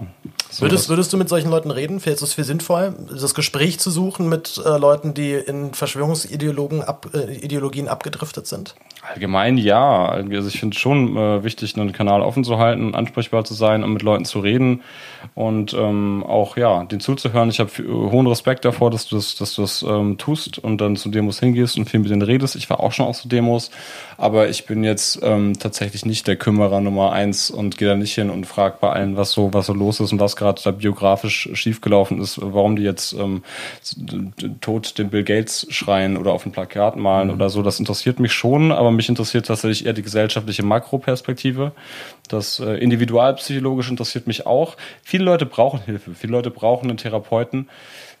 Ja, das würde ich aber eigentlich fast. Ich, ich also bin's nicht. Wir fallen jetzt erstmal ja. ja, aber ich glaube auch du hättest bestimmt Sachen, die du bestimmt auch mal mit einem mit ihrem professionellen auch mal klären könntest. Also, ja, aber ich, ich, bin, ich, ich bin nicht der, der Therapeut oder der Ansprechpartner von irgendwelchen Leuten, die jetzt so, sich ja, QAnon-mäßig was auf die auf den, auf den Schild schreiben. Ne? Also da die sollen sich gerne so Leute Hilfe suchen. Ich denke, das wäre ein besserer Weg, wenn man wenn die wen zum Reden hätten, seien es Freunde, seien es Verwandte oder seien es auch professionelle Menschen zum Zuhören und Reden. Ähm, ich glaube nicht, dass wenn du, wenn du, wenn du, ähm, wenn du ja die, die komische Hashtags draus schreibst und sagst, Frau Merkel will eine Diktatur, dann das ist nicht der Weg, auch deine Probleme zu lösen. Das ist ähm, schwierig. Du sagst ja im Buch so und so bist ja also nicht so ganz entschlossen zum Schluss. Du sagst ja auf der einen Seite, ja, sollten wir schon mal mit denen reden. Auf der anderen Seite sagst du aber auch, eigentlich bringt's gar nichts. Denn die Debatte kommt tatsächlich. Kommt drauf an, mit wem. Es kommt ja genau. an, mit wem. Also manche Leute haben sich zu weit radikalisiert und wenn, äh, wie immer mit radikalisiert, auch mit Hardcore-Rassisten kannst du nicht gut reden. Ne? Oder auch mit, mit ähm, Hardcore-Sexisten kannst du nicht gut reden. Ja? Also man, man sollte äh, schon immer grundsätzlich sagen, komm zu mir, falls du es dir anders überlegst, oder wir können doch reden und ich brenne die eine Brücke nicht ab, so, ne? wir können doch, äh, das, das könnte, sollte man schon, man soll nicht sagen, hey, du bist für mich gestorben und äh, wir reden nie wieder und äh, aber mit Extremisten lässt sich einfach nicht gut reden und deswegen müssen wir dafür sorgen, dass wir, dass wir den Kanal gerade offen halten und mit Leuten reden und auch ähm, ja einfach am Start sind und im Dialog bereit bleiben mit Leuten, die sich dann noch ähm, die unentschlossen sind, die unentschlossen sind, denken, ach vielleicht ist da was dran und vielleicht äh, sind die Medien ja doch ein bisschen gesteuert und so, da muss man da reden, hey, wieso, wie denkst du das denn? Und was, mhm. was sind denn deine Indizien dafür, Argumente oder was sind denn deine Quellen? Was liest du denn so? Und warum? Und wenn dann dabei rauskommt, dass die nur hier, weiß ich nicht, ähm, äh, Rainer 1973 auf YouTube gucken und so und der, deren Tagesschau ist, dann darf man das schon mal kritisch hinterfragen, ob das jetzt die, die, die Nummer eins äh, Quelle für News sein sollte. Ja, du hast ja den, den einen Vorschlag von, von Bernhard Pörksen, glaube ich. Äh, der, der hat ja den Vorschlag gemacht, dass wir die Irrtumswissenschaft als interdisziplinäres Fach einführen. Also einfach so zu verstehen lernen, wie Ideen überhaupt erstmal entstehen und auch wie Irrtümer entstehen. Absolut. Also einfach ähm, nicht nur rein Medienwissenschaften, sondern überhaupt, dass man guckt, wie, wie Irrtümer entstehen, wie Psychologie, wie wir denken, also das, ähm, wie wir auch Vorurteile haben und so, wie wir uns die Welt auch so zurechtschustern und so. Da kann man ganz viel auch lernen und ich habe viel gelernt in, diesem, in dieser Recherche einfach über Verschwörungsdenken. Das ist ähm, im Grunde auch oft ähm, sehr menschliche ähm, Ideen sind, einfach klar Orientierung zu wollen oder eben auch Sicherheiten zu wollen wollen über die Welt. Problematisch witzen halt, wenn man sich die, wenn man sich keine Wahrheiten raussucht, sondern mhm. Falschheiten und die dann auch einfach äh, vertritt und vehement vertritt und extremistisch vertritt und am besten alle anderen wegdrängen möchte, die das nicht so sehen.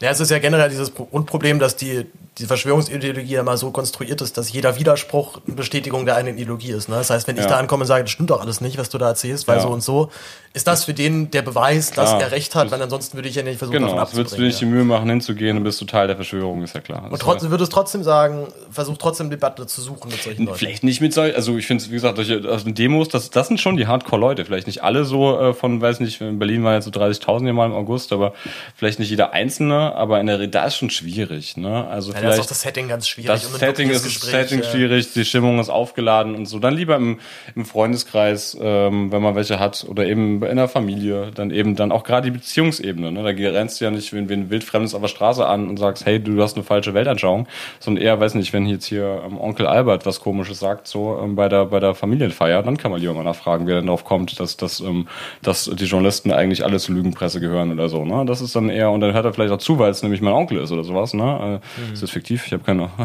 äh, aber, ja, aber, äh, keinen Onkel hat, Albert. Deswegen. Hattest, hattest du das schon mal so im privaten äh, Bekanntenkreis, dass du da mit Theorien und Sprüchen konfrontiert wurdest, wo du dann erstmal an dich halten musstest oder dann aktiv dann nochmal nachhaken, nachgehakt hast? Ich hatte lustige, im Bekanntenkreis ist nicht, aber ich hatte lustigerweise eine Taxifahrt jetzt am Wochenende wirklich, wo dann ein, ein, ein, ein Typ, äh, ich kam gerade von, von Freunden im, im Garten rum, rumhängen aus NRW und bin dann wieder nach Berlin und dann hatte ich einen Taxifahrer und wir kamen irgendwie ganz schnell ins Gespräch. Ich habe gesagt, ja, so einen Witz gemacht, nach Berlin fahren sie mich ja sicher nicht. Also da sollte mich zum Haupt- und zum Bahnhof mhm. fahren, so ein paar Meter in Essen. Und dann ähm, hat er so gesagt, nee, nee, aber da war ich auch neulich in Berlin. Und so, ah, und ich so, ah ja, und so, auf der Demo. Und sag, wirklich.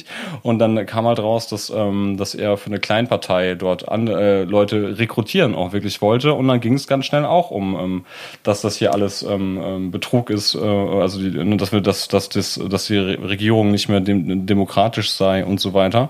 Also das war ganz spannend, dass ich auf einer, auf einer weiß nicht, siebenminütigen Taxifahrt dann doch jemand, der immer nur höflich diskutiert hat, und da habe ich ihm auch gesagt, nee, Betrug finde ich, äh, ne, finde ich, äh, das Wort war falsch und natürlich ist es noch, äh, auch wenn es eine große Koalition gibt und, und äh, da niemand so richtig mit happy, happy war oder viele nicht, ist es immer noch demokratisch, wenn die sich zu, zueinander finden und dann, äh, dann handeln und regierend handeln, auch wenn du es nicht magst und auch wenn da, wenn das ein Konsens ist, wo viele nicht glücklich sind, ich auch nicht, ne, dann ist es halt immer noch unsere Demokratie und immer noch so, dass wir Repräsentanten wählen, die dann auch im Großen und Ganzen uns vertreten und demokratisch handeln. Und da hat er sich auch ähm, drauf eingelassen eigentlich. Also er hat dann, okay, das sind die Wortwahl zu krass und so und so. Also das war ganz angenehm. Dann hat er mir noch irgendwie so, so einen Zettel gegeben, was ich was nachgucken soll und so. Und ähm, der war schon, der war schon weit unterwegs und der war schon auch viel mit Gleichgesinnten unterwegs. Mhm. Und ich mhm. denke, ich habe ihm auch gesagt, schade, dass ich jetzt aussteigen muss. Das Gespräch könnte auch interessant weitergehen. Von, äh, ich habe nicht gesagt, hey, ich schreibe Bücher in die Richtung ja, und ja. habe nicht gesagt, du bist. Hast dir direkt mal so ein Buch noch mitgegeben von dir, ja? Nee, das kostet ja Geld. Das müsst, ihr, müsst, müsst ihr schon kaufen. Das wird, wird aber nee, nee, äh, nee, nee, Quatsch. Und dann, ähm, aber das war, war ganz interessant. Ich habe das immer auch ein bisschen als positives Gefühl noch immer nicht immer im Kopf, dass bei den meisten Leuten, mit denen ich dann geredet habe, gerade wenn ich denen ruhig erklärt habe, warum ich das gerade schlimm finde, was die gesagt haben. Also zum Beispiel eine, die dann mit Judenstern da steht und sagt so hier, ich bin ungeimpft. Ich habe dir halt erklärt, warum der Vergleich erstens falsch ist, also einfach vorne und hinten überhaupt nicht passt mhm. und dazu halt aber noch historisch absolut verwerflich. Und das hat sie verstanden. So, die hat, der hat ihn danach nicht abgenommen, na klar, ja. aber ich habe tatsächlich gesehen, dass so ein kurzer Moment dass das, äh, ja, der, der, der, Selbstüberwachung dann doch nochmal stattgefunden hat. Aber ich, ja. äh, das cool, sind also, natürlich, es sind halt, nee, es sind halt winzig kleine Schritte, ne? Also ja, es ist aber auch anstrengende Schritte und deswegen nochmal Respekt und Hut ab. Es ist, ich, ähm, ich denke, so muss man es machen und mit den Leuten ruhig reden und nicht wütend, kennen sie, ey, du bist ein blöder äh, Verschwörungstheoretiker. Fragen stellen, aber nur Fragen stellen am Anfang. Ähm, das sehr viel ähm, ähm, Hut ab für, für, diese, für diese Nummer eben auch. Mir fehlt leider ähm, persönlich vielleicht persönliche Schwäche, manchmal auch die Geduld einfach oder ich kann nicht ganz genau ähm, verstecken, dass ich, mhm. dass ich etwas, etwas für schwierig oder, oder, oder blöd oder eben äh, verkürzt halte und so.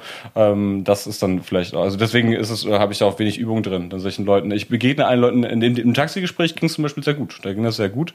Aber wenn mir jetzt jemand äh, mit dem QAnon-Kram ähm, und oder satanistische bluttrinkende Eliten kommt, da, da, da könnte ich, glaube ich, äh, würde ich ja. da irgendwann mit den Augen rollen oder so ein bisschen. bei, bei der letzten Demo konnte ich tatsächlich auch nicht mehr. Das war mir einfach zu, zu viel und zu doll und es war einfach zu offensichtlich rechtsradikal ja, genau. dass, dass auch, ich keinen Bock mehr hatte. Genau, ich habe, ich will, lass mir auch nicht irgendwie erzählen, hier Umvolkung hier und da und, und Lügenpresse und ähm, Bevölkerungsaustausch, so, ähm, da habe ich dann auch, da lasse ich, da kann ich jetzt auch nicht äh, hier smooth äh, dann hier lächeln und so ein bisschen sokratisch nachfragen und so, wenn ich dann denke, so, du Arsch. Ja, es gibt so einen, es gibt eine schöne Geschichte, das ist vielleicht auch ein schönes Schlusswort, wir sind halt schon auch bei über einer Stunde zu äh, von äh, Neonazi-Aussteigern, die immer erzählen, ich bin dann ausgestiegen oder irgendwann dann ausgestiegen, weil ich irgendein Gespräch mit jemandem hatte und der mich auf so einen ganz krassen, offensichtlichen Widerspruch hingewiesen hat, den ich mir nicht mehr erklären konnte. Ja. Wo völlig klar war, ich kann jetzt hier nichts mehr sagen. Ich, also ja. weder jetzt dem Menschen selbst noch danach zu Hause im Bett, man liegt irgendwie wach und kann, kann nicht schlafen und denkt ja. nochmal nach. Und das sind dann letztendlich genau die Prozesse, die dann zu einem Abnabeln führen. Ich glaube nicht, dass es bei jedem gelingt. Ne? Ja. Einfach, da braucht man super viel Mut, braucht man einen sehr festen, starken Charakter. Ausdauer auch auch. Ja, klar, natürlich. Ich finde das super, wenn man das macht. Das ist wichtig, das zu tun. Ich rate jedem auch äh, dialogbereit grundsätzlich zu bleiben. Erstmal mit jedem. Man guckt die Leuten ja nur vor den Kopf und weiß nicht, wie extrem die denken. Darf der allein, um einen Extremisten, eine Extremistin zu erkennen, muss man ja erstmal mit denen reden halt. Ne? Mhm. Gut, manche kleiden sich vielleicht das so oder geben direkt, äh, aber in der Regel muss man nur, nur gucken mit Leuten nur vor den Kopf.